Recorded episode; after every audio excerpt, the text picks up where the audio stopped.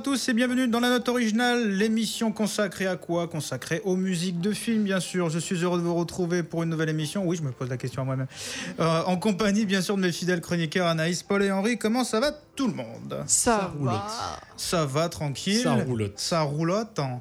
Ouais. Ok, bah aujourd'hui encore une fois, bah on n'est que trois puisque Paul est retenu à son concours de sosie vocale euh, toujours. hein. bah oui, ça fait troisième émission qui, qui n'est pas là, mais vous inquiétez pas, je sens déjà qu'il y a la moitié des auditeurs qui sont stressés. Vous inquiétez pas, il y a nous parler de ses anecdotes tout à l'heure, une petite chronique spécialement envoyée de là où il est, et on n'en a toujours pas de nouvelles. Paul c'est devenu euh, en fait un imitateur de lui-même. C'est pour ça C'est que ça, c'est ça. Il donne des cours euh, Voilà, pour les gens. il est devenu la voix d'RPL. la voix. La voix, il est devenu la voix. Ici la voix. Alors, et du coup, bah, Anaïs, on te retrouve dans quelques instants justement pour le synopsis et euh, la biographie, et Paul et euh, Henri, pardon, à l'analyse de cette BO. La BO dont on va parler aujourd'hui, euh, je pense que beaucoup ont été surpris de l'apprendre hier euh, dans notre jeu concours de l'énigme. Il s'agit du Le fantôme du Bengale, le film Le fantôme du Bengale, réalisé par Simon Simon Windsor et composé par David Newman. C'est pas un petit nouveau, mais c'est un nouveau dans notre original parce qu'on l'a pas encore étudié, David Newman. Et qui fait partie aussi d'une lignée de compositeurs. Compositeurs. Alors lui, euh, c'est toute la famille hein, qui est compositeur. Alors on va le découvrir après euh, avec la biographie d'Anaïs. Alors avant d'en parler tout de suite, je vous propose de s'immerger dans cette BO avec un premier extrait, bien sûr, comme d'habitude.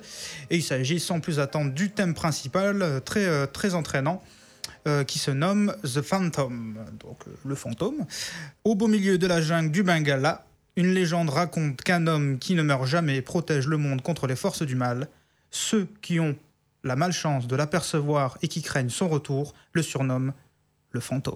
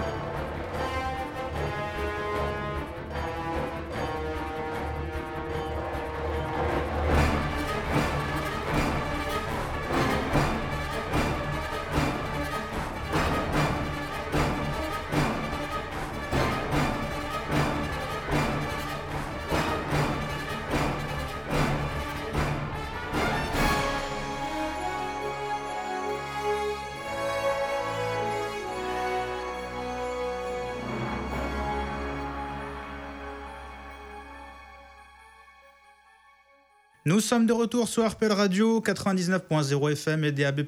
Vous êtes dans la note originale et vous venez d'écouter ce premier extrait musical du film Le fantôme du Bengale. Et oui, composé par David Newman. Sans plus attendre, avant qu'on commence à donner notre avis, je vous propose d'écouter le synopsis d'Anaïs. Donc Anaïs, je te laisse la parole. Merci. Il y a 400 ans, après un naufrage, un jeune homme est recueilli par le peuple des Lianes sur l'île de Bengala. Il finit par endosser le costume du fantôme pour faire régner la justice et lutter contre le mal dont il prête serment sur le crâne d'un horrible pirate. Depuis, l'héritage du fantôme s'est transmis de père en fils jusqu'en 1938, où un vol est commis sur l'île de Bengala.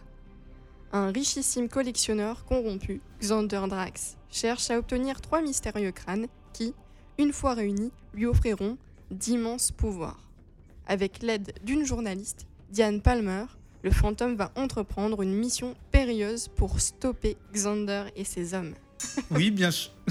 Il y a toujours le moine tibétain qui est passé dans le studio. Euh, Alors oui, oui, bien sûr, euh, du coup, euh, le fantôme du Bengale qui était sorti en 96, du coup, 96, ouais. euh, qui raconte, euh, inspiré du coup d'une BD de Lee Falk euh, des années 30. Donc euh, les, les- alors c'est les BD, on appelle ça les pulp, les Mhm. pulp fiction. L'époque, euh, ces sortes de, sortes de petites BD policières, un peu euh, fantastiques. euh, pas nécessairement fantastique, c'était Bah. c'était euh, espèce de, de, de littérature bon marché, Bah, tu sais, le- juste- le, truc que t'achetais. euh, Au départ, bon, mais vraiment, euh, enfin, pour certains points, ça me fait euh, légèrement rappeler euh, Indiana Jones pour son côté c'est un peu stylé, ouais. Indiana Jones, Aventure. justement, se euh, veut. aventure. Alors c'est ça qui est drôle, c'est que le, le Indiana Jones s'inspire du pulp, Ouais, ouais. et Ouais. finalement Fantôme finit par s'inspirer Ouais. justement de D'Indiana Indiana Jones. Jones, notamment sur la séquence Ouais, du pont. Oui, Alors voilà. que, enfin, tu vois, le- tu dis c'est pas que la boucle est bouclée, c'est que les mecs, ils- enfin, tu dis putain, vous êtes pas fait chier quoi, tu vois. Ouais. Ou Bah du convoi ça. de la peur, ou le salon de la peur aussi. Oui. Euh, mais oui, euh, oui, effectivement. Et puis, euh, alors, le, le film en lui-même est très sympathique. Euh, je trouve un peu niais ou un peu naïf. hein. Il y a un côté, euh, il y a un côté très euh, film pour enfants par moment. Mm, mm. Euh, bon, euh, pourquoi pas, ça se regarde. C'est pas non plus un mauvais film. Après, c'est sûr que Bah. c'est un peu dans le style. Il y a aussi Rocketeer qui est pas mal, qui est pas mal et qui Rocketeer. Rocketeer, pardon. Ça c'est mortel. Rocket- Rocketeer qui est pas mal, mais qui est un petit peu dans ce, dans ce, ce côté un petit peu good movies. euh. Bah, le, Bah, le- c'est- le truc, c'est que ça, c'est, ça bascule entre la, des fois la parodie qui est parodie pas voulue, je pense. Enfin, je sais pas. Bah, et un côté sérieux. Ça fait les In- deux. Indiana Jones euh, a su gérer ce mélange, tu vois, de- d'humour, de, de trucs sérieux, mais euh, tu sais, en ayant, en ayant un certain recul et en sachant enlever également les éléments qui aujourd'hui pourraient être plus problématiques, même au moment où le film a été fait. Ouais. Rocketeer également se met dans une, dans une lignée. euh, euh, en reprenant surtout des codes, de toute façon, c'est pas, c'est pas, euh, c'est pas anodin, puisque de toute façon, Dave Stevens, qui est le créateur original de la BD de Rocketeer, euh, a travaillé sur les storyboards de Indiana Jones. Donc forcément, il y a une occurrence entre la façon dont il va gérer la psychologie de son personnage sur la toile de fond avec le nazisme, tu vois, et tout ça. Oui. Euh, le, le problème du fantôme du Bengale, c'est que je pense que c'est un. Enfin, je, je connais pas du tout euh, quelles ont été les coulisses, tu vois, du tournage du film, mais tu sens effectivement que c'est un film qui a constamment le cul entre deux chaises Oui. et, hum, et qui comprend pas à un moment donné. euh, tu sais qu'ici, il doit être dans l'humour, ne va pas assez dans l'humour. Ouais. Euh, S'il il- doit sérieux, il, il va pas assez pas. dans le sérieux, ce qui fait qu'au final, le dosage est, est pas juste tout le temps. Ce qui fait que des trucs pardon, qui auraient pu être des intentions euh, rigolotes, tu vois, à certains Mhm. moments, c'est du genre toutes les positions euh, que Billy Zane prend quand il est soit en fantôme, soit quand il est euh, en civil, tu sais, à mettre les deux points sur le côté avec un air tu sais, très sérieux et Ouais. un sourire, tu sais, avec un sourcil relevé. Ouais. En fait, ça en devient ridicule. Oui, c'est ça. Parce que, tu sais, avec le, le fameux, le, le- également, euh, les, deux, les deux femmes, tu sais, qui sont dedans. euh, donc, tu as le, le- la, la, euh, on va dire la Phantom Girl, c'est pour pas dire la James Bond Girl, qui évidemment est blonde. La méchante, évidemment, est brune. Le et finalement, cliché. il y a une espèce de rédemption. Et finalement, le méchant, il est très très méchant à base de. Ouais. de, de rire un peu débilos. Et en fait, le problème, c'est que, tu vois, pour moi, tu as des films, je, je sais pas si je, je saurais t'en sortir là, là maintenant, mais tu as des films qui jouent quand même sur des euh, stéréotypes comme ça, mais pas du tout dans le même esprit. Mais tu regardes un film comme Kingsman, je trouve que pour un film qui se veut en même temps dans le, dans le parfait alignement et en même temps un petit peu parodique euh, des, de- de- des codes justement du film d'espionnage et tout, a réussi cette transition en faisant un film quand même hyper sérieux et hyper vénère selon les, selon les séquences, mais en même temps euh, en sachant vraiment doser son humour pour que ça devienne intéressant au niveau des personnages, ça devienne intéressant. Là, le problème en fait du fantôme, c'est que t'as presque, as presque l'impression que c'est un film en fait qui a 20 ans de retard. Mm. Dans, dans- dans- dans sa conception. Et qui euh, finalement tu as effectivement cette espèce de tonalité qui est toujours complètement bancale par rapport à ce que le film à mon avis avait réellement comme intention. Parce que je pense que c'est un film qui est euh, très honnête dans son euh, déroulement initial c'est-à-dire vouloir faire un, un véritable divertissement. C'est un film qui soit fun euh, avec des décors naturels avec des costumes avec une musique tu sais qui soit hyper épique et tout. Mais il y a toujours un truc qui marche jamais totalement et qui fait que malheureusement en fait le film au lieu d'être un petit peu dans ce côté euh, oui c'est un peu parodique et rigolo il y a pardon il y a des moments où en fait le film est limite ringard voire même nanar en fait Ouais. je trouve Oui, à certains ça. Ah, passages totalement. ouais. Oui, par moment, oui, carrément. et après il y a surtout un dernier problème et ça c'est le problème de ce réalisateur c'est que le, le- le timing en fait au niveau de la réalisation au niveau de la direction d'acteur et au niveau du montage derrière Hmm. pas très bon hein. quand tu regardes la séquence d'évasion où le fantôme vient euh, chercher euh, donc euh, Christy Swanson pour la faire s'évader ça veut jouer en même temps sur une action simultanée c'est-à-dire du euh, lui euh, tu sais qui a ce côté un petit peu macho et en fait tu te Ouais, rends compte ouais, que la fille en fait elle en a et qu'elle va bastonner les mecs et Mm. euh, ça aurait pu être super drôle mais tu vois t'as exactement la même séquence dans Indiana Jones euh, quand il va chercher Marion et que t'as les nazis qui reviennent et qui reviennent pour chercher le médaillon que tout Ouais. se met à brûler et tout sauf que là l'action simultanée où en fait elle tu vois qu'elle en a qu'elle en a à fond euh, tu vois au niveau tempérament et qu'elle défonce les gueules des mecs et que t'as lui qui est de l'autre côté mais qui se fait limite plus défoncer qu'elle Ouais. euh, il joue sur cette même dynamique Sauf que les, chorégra- les chorégraphies sont à deux à l'heure, donc tu vois clairement que c'est de la chorégraphie et que c'est pas bien foutu. Ah ouais. Le rythme du montage est pourrave. Et tout le film, en fait, est là-dessus. C'est qu'il y a. hum, Oui, et puis, et puis ça se contredit. Puisque dans la première scène, elle se défend contre un mec, donc tu dis, Ouais, ah, ok, c'est- elle se laisse pas faire. Mais dans la scène d'après, en fait, elle a peur, euh, elle manque de vaillance quand elle est dans l'avion et que.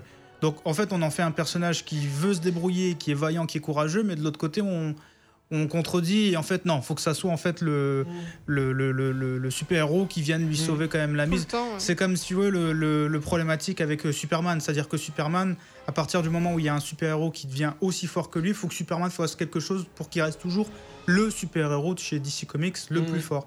Bah Mhm. c'est pareil. Ça reste ça quand reste un même sympa. à regarder. Ça quand même reste sympathique, il y a de la couleur, il y a de l'aventure, euh, c'est Oui, sympathique, sympa, voilà, décors, ça se euh, Il y a le côté Voilà. mythologique. moi, ce que je euh, dirais un peu plus, ce qui me gêne plus, c'est le côté en fait pauvreté en fait du, du, euh, du décor et du cadrage en fait. Il- euh, Simon Werser va toujours faire des cadrages où en fait il se contente de peu. Ah, quand on a la Ah, c'est plan-plan. hein. c'est voilà, c'est des petits cadrages dans un petit espace fermé.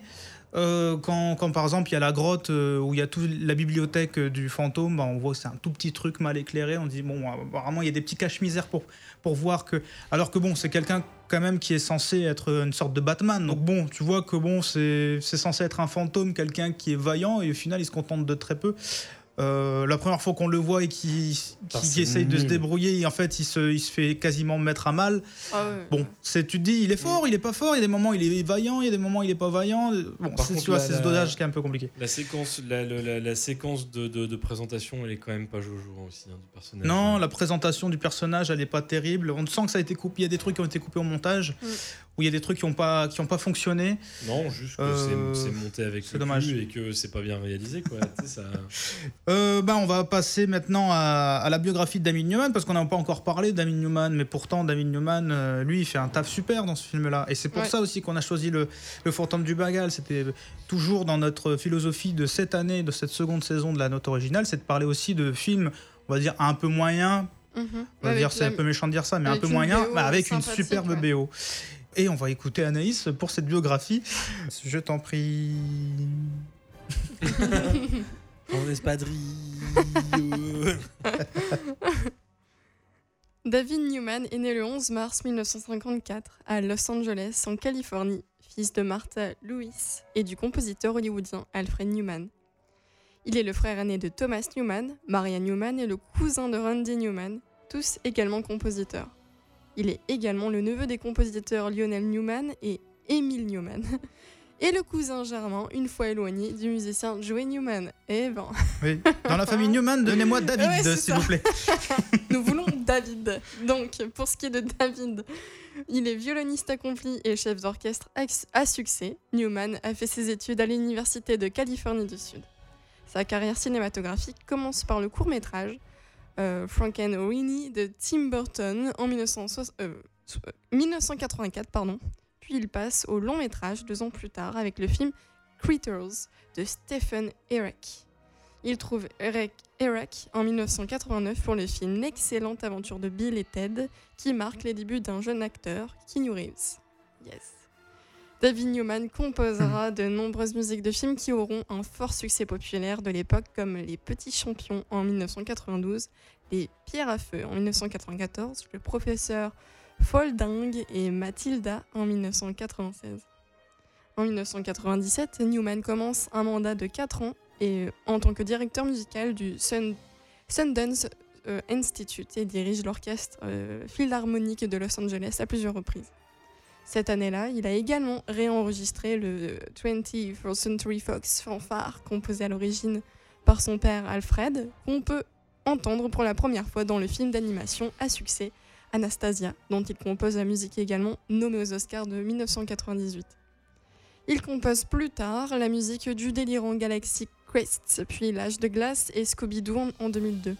Plus récemment, il, com- il compose euh, la dernière adaptation des aventures de Tarzan en 2013, puis le euh, remake de West Side Story de Spielberg en 2020. Le 21 mai 2009, Newman reçoit le prix Richard Kirk lors des BMI Film, and Television Awards. Ce prix prestigieux est décerné euh, chaque année à un compositeur qui a apporté une contribution significative à la musique de film et de télévision. David Newman est un compositeur ultra productif qui aura su s'adapter à quasiment tous les genres cinématographiques en composant des musiques à la fois attendrissantes comme entraînantes. Une grande carrière à l'image d'un grand compositeur. Euh, oui, juste mini précision, le, le Tarzan dont tu parles, en fait, faut faire gaffe, il y a eu un film, et là, le, celui que lui, il a fait, c'est pas le film avec euh, le fils Skarsgård, là. Ouais. C'est le film d'animation. Il y a eu un film d'animation Tarzan euh, qui est sorti. Ouais. Et euh, oui, Galaxy Quest, euh, BO assez monstrueuse aussi. hein. Oui, Très oui, très oui, classe comme BO. Ouais, il a une super filmographie en fait. Euh, Spirit aussi, la BO est très bien. Newman. On chier, rend- mais la est géniale. Pas, enfin, il, est connu, mais on se rend pas totalement compte des fois que. Ouais, c'est pas un C'est- compositeur c'est à thème, quoi. c'est- C'est pas. Si, c'est un compositeur à thème, mais Oui, c'est mais- surtout pas celui le, le- le plus mis en avant, en fait. Ouais, voilà. c'est. Après, c'est. euh, Alors, moi, j'étais extrêmement fan quand j'étais petit des petits champions. Hum. Les petits champions, The Mighty Ducks. euh, Vous avez pu voir peut-être un, petit- un peu partout le logo. On, vend- on vendait des, Oui, sortes de blousons euh, américains comme du baseball Ouais, avec les ça. Mighty Ducks derrière. Ouais.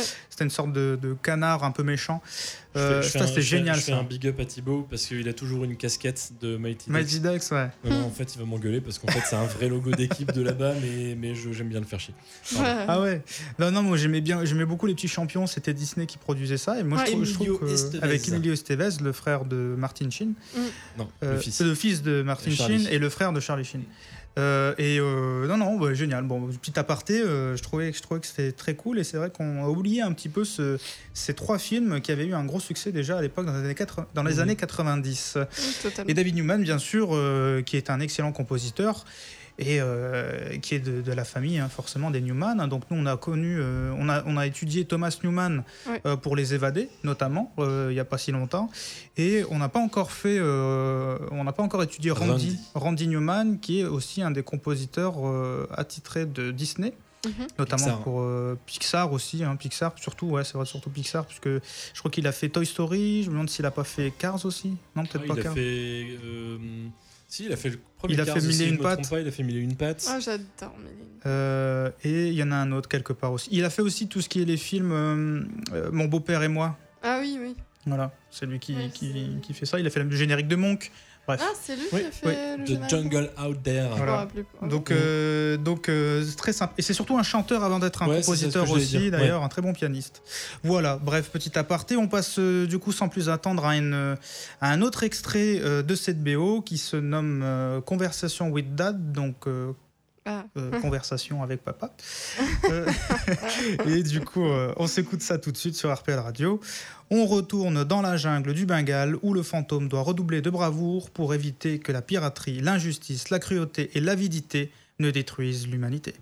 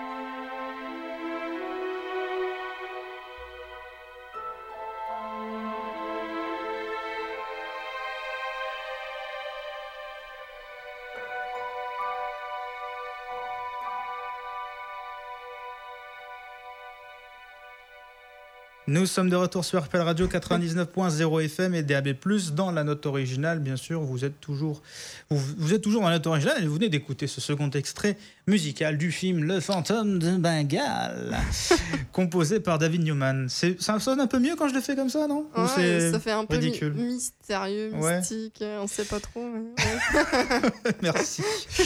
Euh, du coup, ben, on passe aux anecdotes de Paul, qui n'est pas avec nous, mais qui nous a quand même envoyé sa, sa, sa Héros. chronique. Euh, sa chronique avec ses anecdotes. Euh, voilà, du coup, euh, je t'en prie, Paul, on t'écoute. Bonjour à tous. Bon, alors The Phantom, c'est pas du tout un film que, que j'ai vu étant jeune. Euh, je ne l'ai vu que pour l'émission et je, je dois dire que j'ai pas été su- super fan. Après, je suis pas un grand, euh, je suis pas un grand amateur de films de super-héros. Euh, par contre, je suis un grand amateur de films d'aventure et je dois avouer que l'aspect aventure euh, du fantôme du Bengale, j'ai trouvé ça, euh, trouvé ça plutôt intéressant. Après, je pense que je suis pas le public de ce genre de film et je pense que je l'ai vu peut-être trop âgé. Donc je, je vous laisse la parole, mes chers chroniqueurs. Alors, je dois avouer que j'ai pas trouvé énormément d'anecdotes pour le film. Cependant, j'ai quand même trouvé quelques anachronismes qui sont assez intéressants. Euh, par exemple, les motos de la police sont des motos des années 40, alors que le film ne se passe que dans les années 30. Euh, idem pour le pistolet qu'utilise euh, The Phantom. Son pistolet, ce n'est pas un pistolet qui était disponible à l'époque où se déroule le film. Il y a donc deux petits anachronismes. On peut aussi observer quelques erreurs comme des équipes visibles dans la caméra. Pour conclure, euh, j'aimerais parler d'une cascade qui m'a un petit peu fait penser à, à une cascade qu'on peut trouver dans GoldenEye, mais non, un cheval ne pourra jamais rattraper un avion comme une moto ne pouvait pas déjà rattraper un avion dans GoldenEye. Je suis désolé, mais un cheval qui galope, ça rattrape pas un avion au décollage. Mais voilà, je, rends la parole à mes chers collègues, euh, et puis je vous remercie de votre écoute. Merci beaucoup, Paul, pour ces anecdotes. Euh, on te retrouve bientôt, j'espère, pour notre euh, émission suivante. Voilà. Et on passe maintenant à quoi On passe? À l'analyse de cette BO, Ah, cette géniale oui. BO de David Newman par Henri, la chronique d'Henri. Voilà. Merci. Alors, dans la catégorie Ai-je bien vu le même film que le compositeur? Je demande The Phantom de Simone Windsor. T'es même pas rendu compte, j'ai fait une rime. Eh, pas mal. Parce que niveau fossé créatif et artistique, faut quand même avouer que l'œuvre de Newman et Windsor se posent là toutes les deux, tant les deux semblant de toute façon ne absolument pas euh, se correspondre l'une envers l'autre. Et euh, ce que je vais me permettre de préciser avant de totalement démarrer, c'est que j'ai fortement insisté pour faire euh, cette BO. Euh, quand je dis fortement, en fait, entre guillemets, on en a parlé un petit peu. Euh, surtout, surtout parce que je pense qu'au début, Paul connaissait pas. Anaïs, je sais pas si tu connaissais le film. Et euh, toi, Umberto, tu me dis que tu l'avais vu, mais il y a l'ai vu, ouais, excessivement longtemps. euh, longtemps. Et euh, il est vrai que, à l'inverse d'un film comme Rocketeer, aussi adapté d'un comic book rétro, adaptant de même une logique et une patine rétro, euh, etc. The Phantom, bah, faut dire ce qui est. hein. Non seulement euh, le, perso chez nous a été quand même largement oublié depuis belle lurette, ainsi que le film, très clairement. Et c'est vrai, quand tu vois quelques extraits, ça donne moyen envie de se le faire, malgré un casting technique plutôt sympa. Et de ce fait, malheureusement, la BO de David Newman en a quand même largement fait les frais, à tel point que sur certains sites, pourtant réputés niveau BO, bah, The Phantom ne figure même pas dans la filmographie de, de Newman. Euh, donc il me tenait particulièrement à cœur de revenir sur The Phantom, qui, d'après moi, vaut amplement qu'on s'y intéresse. Et je vous dis pourquoi là. Maintenant. Les Là, maintenant, Maintenant. tout de suite, sans attendre. Now. Là. Ok. Et là, Là. maintenant. Là, de maintenant, C'est parti, non, c'est ouais, parti, pas c'est maintenant, parti. C'était pas avant, Presse, c'était maintenant. euh, maintenant. Parti. Voilà. Alors déjà, il faut rappeler que c'est vachement drôle. Déjà, il faut rappeler que David Newman est un compositeur incompréhensiblement sous-estimé, voire omis dans toute la lignée des Newman. Donc Lionel, Alfred, Randy, Thomas, Paul, ah non, pas Paul Newman, Euh, mais de donc de toute la famille musicienne. Alors qu'à l'instar de ses aînés ou cousins ou frères, David a réellement su au fil de ses œuvres s'épanouir, a su faire preuve d'une réelle générosité, parfois assez bourratif, faut admettre, et d'un réel langage propre bien éloigné du style lyrique et ample et en apesanteur de Thomas Newman. Certains diront narcoleptique. On aurait d'ailleurs largement préféré qu'il euh, laisse sa place à David pour les derniers James Bond. Parce qu'il faut quand même dire ce qui est. Les scores Ouais, de Thomas terrible. Newman pour James Bond, c'est quand même un peu nul. Donc, fort à l'aise dans l'ampleur grandiose, le petit David, chevaleresque, épique, il suffit d'écouter euh, les extraordinaires Dumbo Drop qu'on n'a pas cité, c'est extraordinaire. Si vous avez pas, euh, si vous connaissez pas la BO, j'ai jamais vu le film, c'est Simon Windsor aussi. Du coup, je pense qu'on peut faire l'impasse sur le film, mais écoutez la BO, c'est vraiment, vraiment complètement génial. Donc, il y aura aussi Galaxy Quest, de Spirit, seul intérêt de l'immonde film de Frank Miller. Offa également, qui est une BO à redécouvrir. Donc, le film sur Jimmy Hoffa avec deux et avec Danny DeVito et euh, Jack Nicholson dans le rôle de Hoffa, qui fut également l'un des thèmes les plus utilisés dans les trailers des années 90 avec Aliens de James Horner ou alors La guerre des roses, Anastasia, Serenity ou encore L'âge de glace. Et bien qu'il se soit très vite retrouvé catalogué dans le genre de la bonne comédie familiale offensive, on aurait euh, tort euh, de- d'enterrer trop vite le bonhomme, et ce ne serait-ce que pour le score hallucinamment old school et jouissif pour The Phantom. Alors comme je le suggérais au préalable, un film peut voir sa, no- sa notoriété exponentiellement décuplée par l'aura et le brio de son score. Il suffit de se remémorer Titanic pour se dire que le film et la BO d'Horner ont largement profité l'un à l'autre. Aussi, un excellent film peut parfois voir son euh, impact amoindri par une BO euh, quelconque, voire médiocre. Par exemple, Pacific Rim et le score assez naze et pourrave de Jawadi, Mhm. euh, True Lies de Brad Fiddle, où la. BO est quand même pas terrible au final. Et à l'inverse, après il y a d'autres exemples, hein, à l'inverse, on peut avoir des films pas terribles avec une BO phénoménale, tentant par tous les moyens de rehausser la tenue du film. Il se peut même que pour certains films, notre empathie pour ceux-ci soit largement influencée par leur score. Dans les deux cas, je pense au Batman de euh, Joel Schumacher, par exemple, Ouais. Schumacher, je sais pas comment on dit, et les scores dantesques de Elliot Goldenthal, le même Elliot Goldenthal et l'animé euh, Final Fantasy, où beaucoup de personnes considèrent que le film est pas bien, ou alors Alice au Pays des Merveilles et le score hallucinant de Danny Elfman pour le film hallucinamment nul de, de- de Tim Burton, ou Cruel de James Horner, etc., etc. Et donc, malheureusement, force est d'admettre que malgré tout le bienfait pour ces films par ses scores, l'appareil n'est que rarement rendu, l'aura de ses scores en étant farouchement entaché. Donc allez-y, hein, faites le test, hein, euh, tentez de parler du score de Alice au Pays des Merveilles ou de celui de Tron Legacy par Daft Punk ou encore d'autres. Vous verrez que les gens feront certainement la grimace car s'arrêtant au film en lui-même, en englobant donc euh, dans sa médiocrité le score qui va avec. Parce que c'est vrai que Tron Legacy c'est quand même pas terrible. Alors que dire quand en plus dans le film en question, la BO, bien que tentant au maximum de rectifier le tir, celle-ci se voit torpiller régulièrement dans le film. C'est malheureusement le triste cas vécu par David Newman avec The Phantom, car en effet, quelle déception d'au choix découvrir un score comme ça monté à la va-vite ou inversement de vouloir le redécouvrir avec les images, celle-ci chantant souvent la dynamique des efforts de Newman, notamment avec le fameux thème du fantôme, dont l'envolée chevaleresque et on ne peut plus galvanisante se voit purement et simplement sucrée lors de la première apparition au ralenti du héros sur sa monture dans un montage plus tu l'amour tu meurs et pourtant. Parce que la séquence est bien de la merde. Ouais. Il faut également se rappeler qu'on est en 1996, or on est en pleine période euh, creuse sur le plan super-héroïque, donc deux ans avant Blade, quatre ans avant l'arrivée des X-Men et du mythique thème d'Elfman pour Spider-Man, euh, 7 et 4 ans après les deux opus du Dark Knight euh, du même Elfman, enfin non, avant, bref, et euh, deux ans après le Shadow de Jerry Goldsmith qui va avoir une finalité assez, euh, assez similaire. La dynamique sombre et offensive du compositeur ayant pris le pas sur cette triomphante, sur celle triomphante et lumineuse de Williams pour le Kryptonien au slip rouge, David Newman a un boulevard créatif énorme pour figurer les aventures d'un héros invoquant autant un aspect super-héroïque qu'un autre fleurant bon l'aventure pulp et euh, au parfum suranné, saupoudré d'une dose de mystère de mysticisme pardon, tribal. Du pain baigné en gros et va y aller à cœur joie dans l'aventure iconique et épique avec une générosité inattendue et une construction thématique plutôt solide. Certains détracteurs ou pinailleurs euh, argueront que l'un des défauts du film est justement son thème car pas aussi marqué qu'un Shadow, un Superman ou un Batman, marqué dans le sens reconnaissable et pourtant comment ne pas tomber à genoux devant la force inouïe et l'attraction irrésistible de ce mouvement orchestral où corps et trompette percent les ténèbres du début du score et d'une mélodie invoquée par des chœurs incantatoires scandant fantômes euh, comme une espèce de bas de signal, en gros, une espèce de bas de signal audio. Donc ça va être un leitmotiv incroyablement solide qui embrayera sur une pièce d'action ébouriffante aux multiples cassures de rythme et aux charges féroces, tentant malheureusement vainement de révéler le spectateur d'une torpeur précoce face à des images laides comme un pouls, Saint-Jean Indiana Jones assez salement, avec un héros en mode mauve Teletubbies, avec des répliques neuneux et un jeu d'acteurs aux fraises, et euh, barre cachée derrière des branches pour les cascades. Parce que si tu regardes bien dans la séquence d'introduction, tu vois bel et bien la barre, tu sais, bien droite, qui est cachée derrière une branche Ouais. pour qu'il fasse son salto tout Ouais, merdique. Et il reste encore 1h35, les gars. Il reste encore 1h35 à se farcir. Alors dès lors, euh, ce sera autant un festin pour les oreilles, si tant est qu'on écoute en CD, que l'indigestion par indigence pour les yeux. De fait, Newman sera en pleine récréation, tissant son canevas chevaleresque en y allant tellement à fond qu'il faut admettre que l'écoute du score en en lessivera plus d'un, en tout cas dans le score sorti à l'époque. Mais quel pied de se prendre un tel déluge d'énergie constante, d'une telle fougue orchestrale ou old school, et modernité orchestrale et symphonique s'entrechoquent, ou plutôt s'enlace avec frénésie comme une sorte de pré-baroud d'honneur à une heure où l'ombre du tonton teuton s'annonce progressivement. Bah oui, parce qu'il faut se rappeler quand même que Twister, The Rock, Broken Arrow, le fan Money Train, c'est 96 les gars, c'est la même année.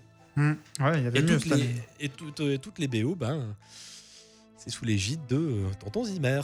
Et donc inspiré, orchestré d'une main de maître, enfin euh, de 14 mains pour être précis, dont celle de Newman himself, Randy Miller, compositeur oublié mais efficace, et surtout de Conrad Pop, orchestrateur et collaborateur régulier de Danny Elfman, euh, James Turner, notamment sur de Rocketeer et Casper, dont on avait déjà parlé, Jerry Goldsmith, Alan Silvestri, Don David, James Howard, Alexandre Desplat, Hans Zimmer, John Powell et surtout John Williams sur près d'une dizaine, voire même quinzaine de films quand même.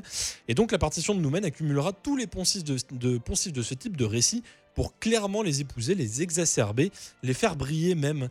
Donc on va avoir de l'exotisme, du mysticisme, de l'aventure, du chevaleresque, des cuivres fanfaronnants et galopins, cordes extatiques ou enveloppantes, romances chaleureuses et candides, résolution explosive et triomphale, tout y est et même plus encore. Il vous reste, il reste un morceau là, je vous le mets avec. En gros, ça revient à ça.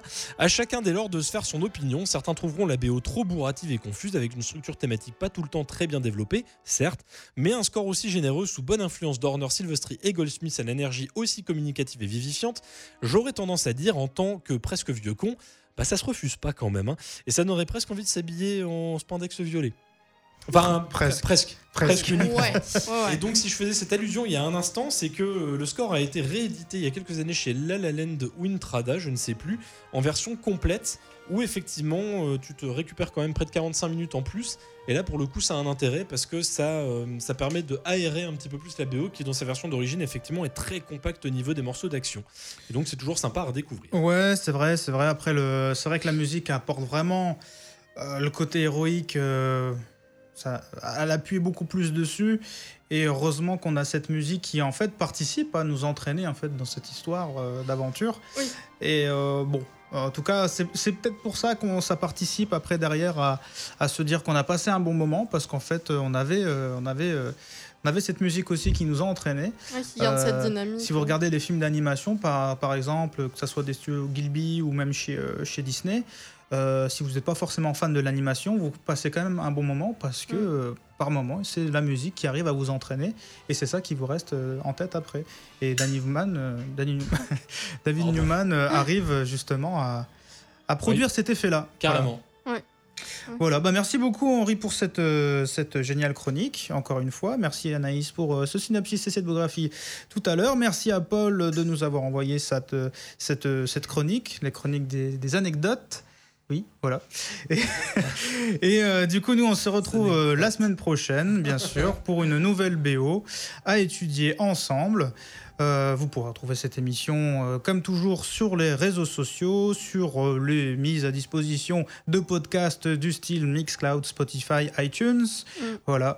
Et puis, en attendant de se retrouver la semaine prochaine, notre slogan, c'est de surtout ne pas N'oubliez pas d'écouter les rediffusions de l'émission sur Mixcloud.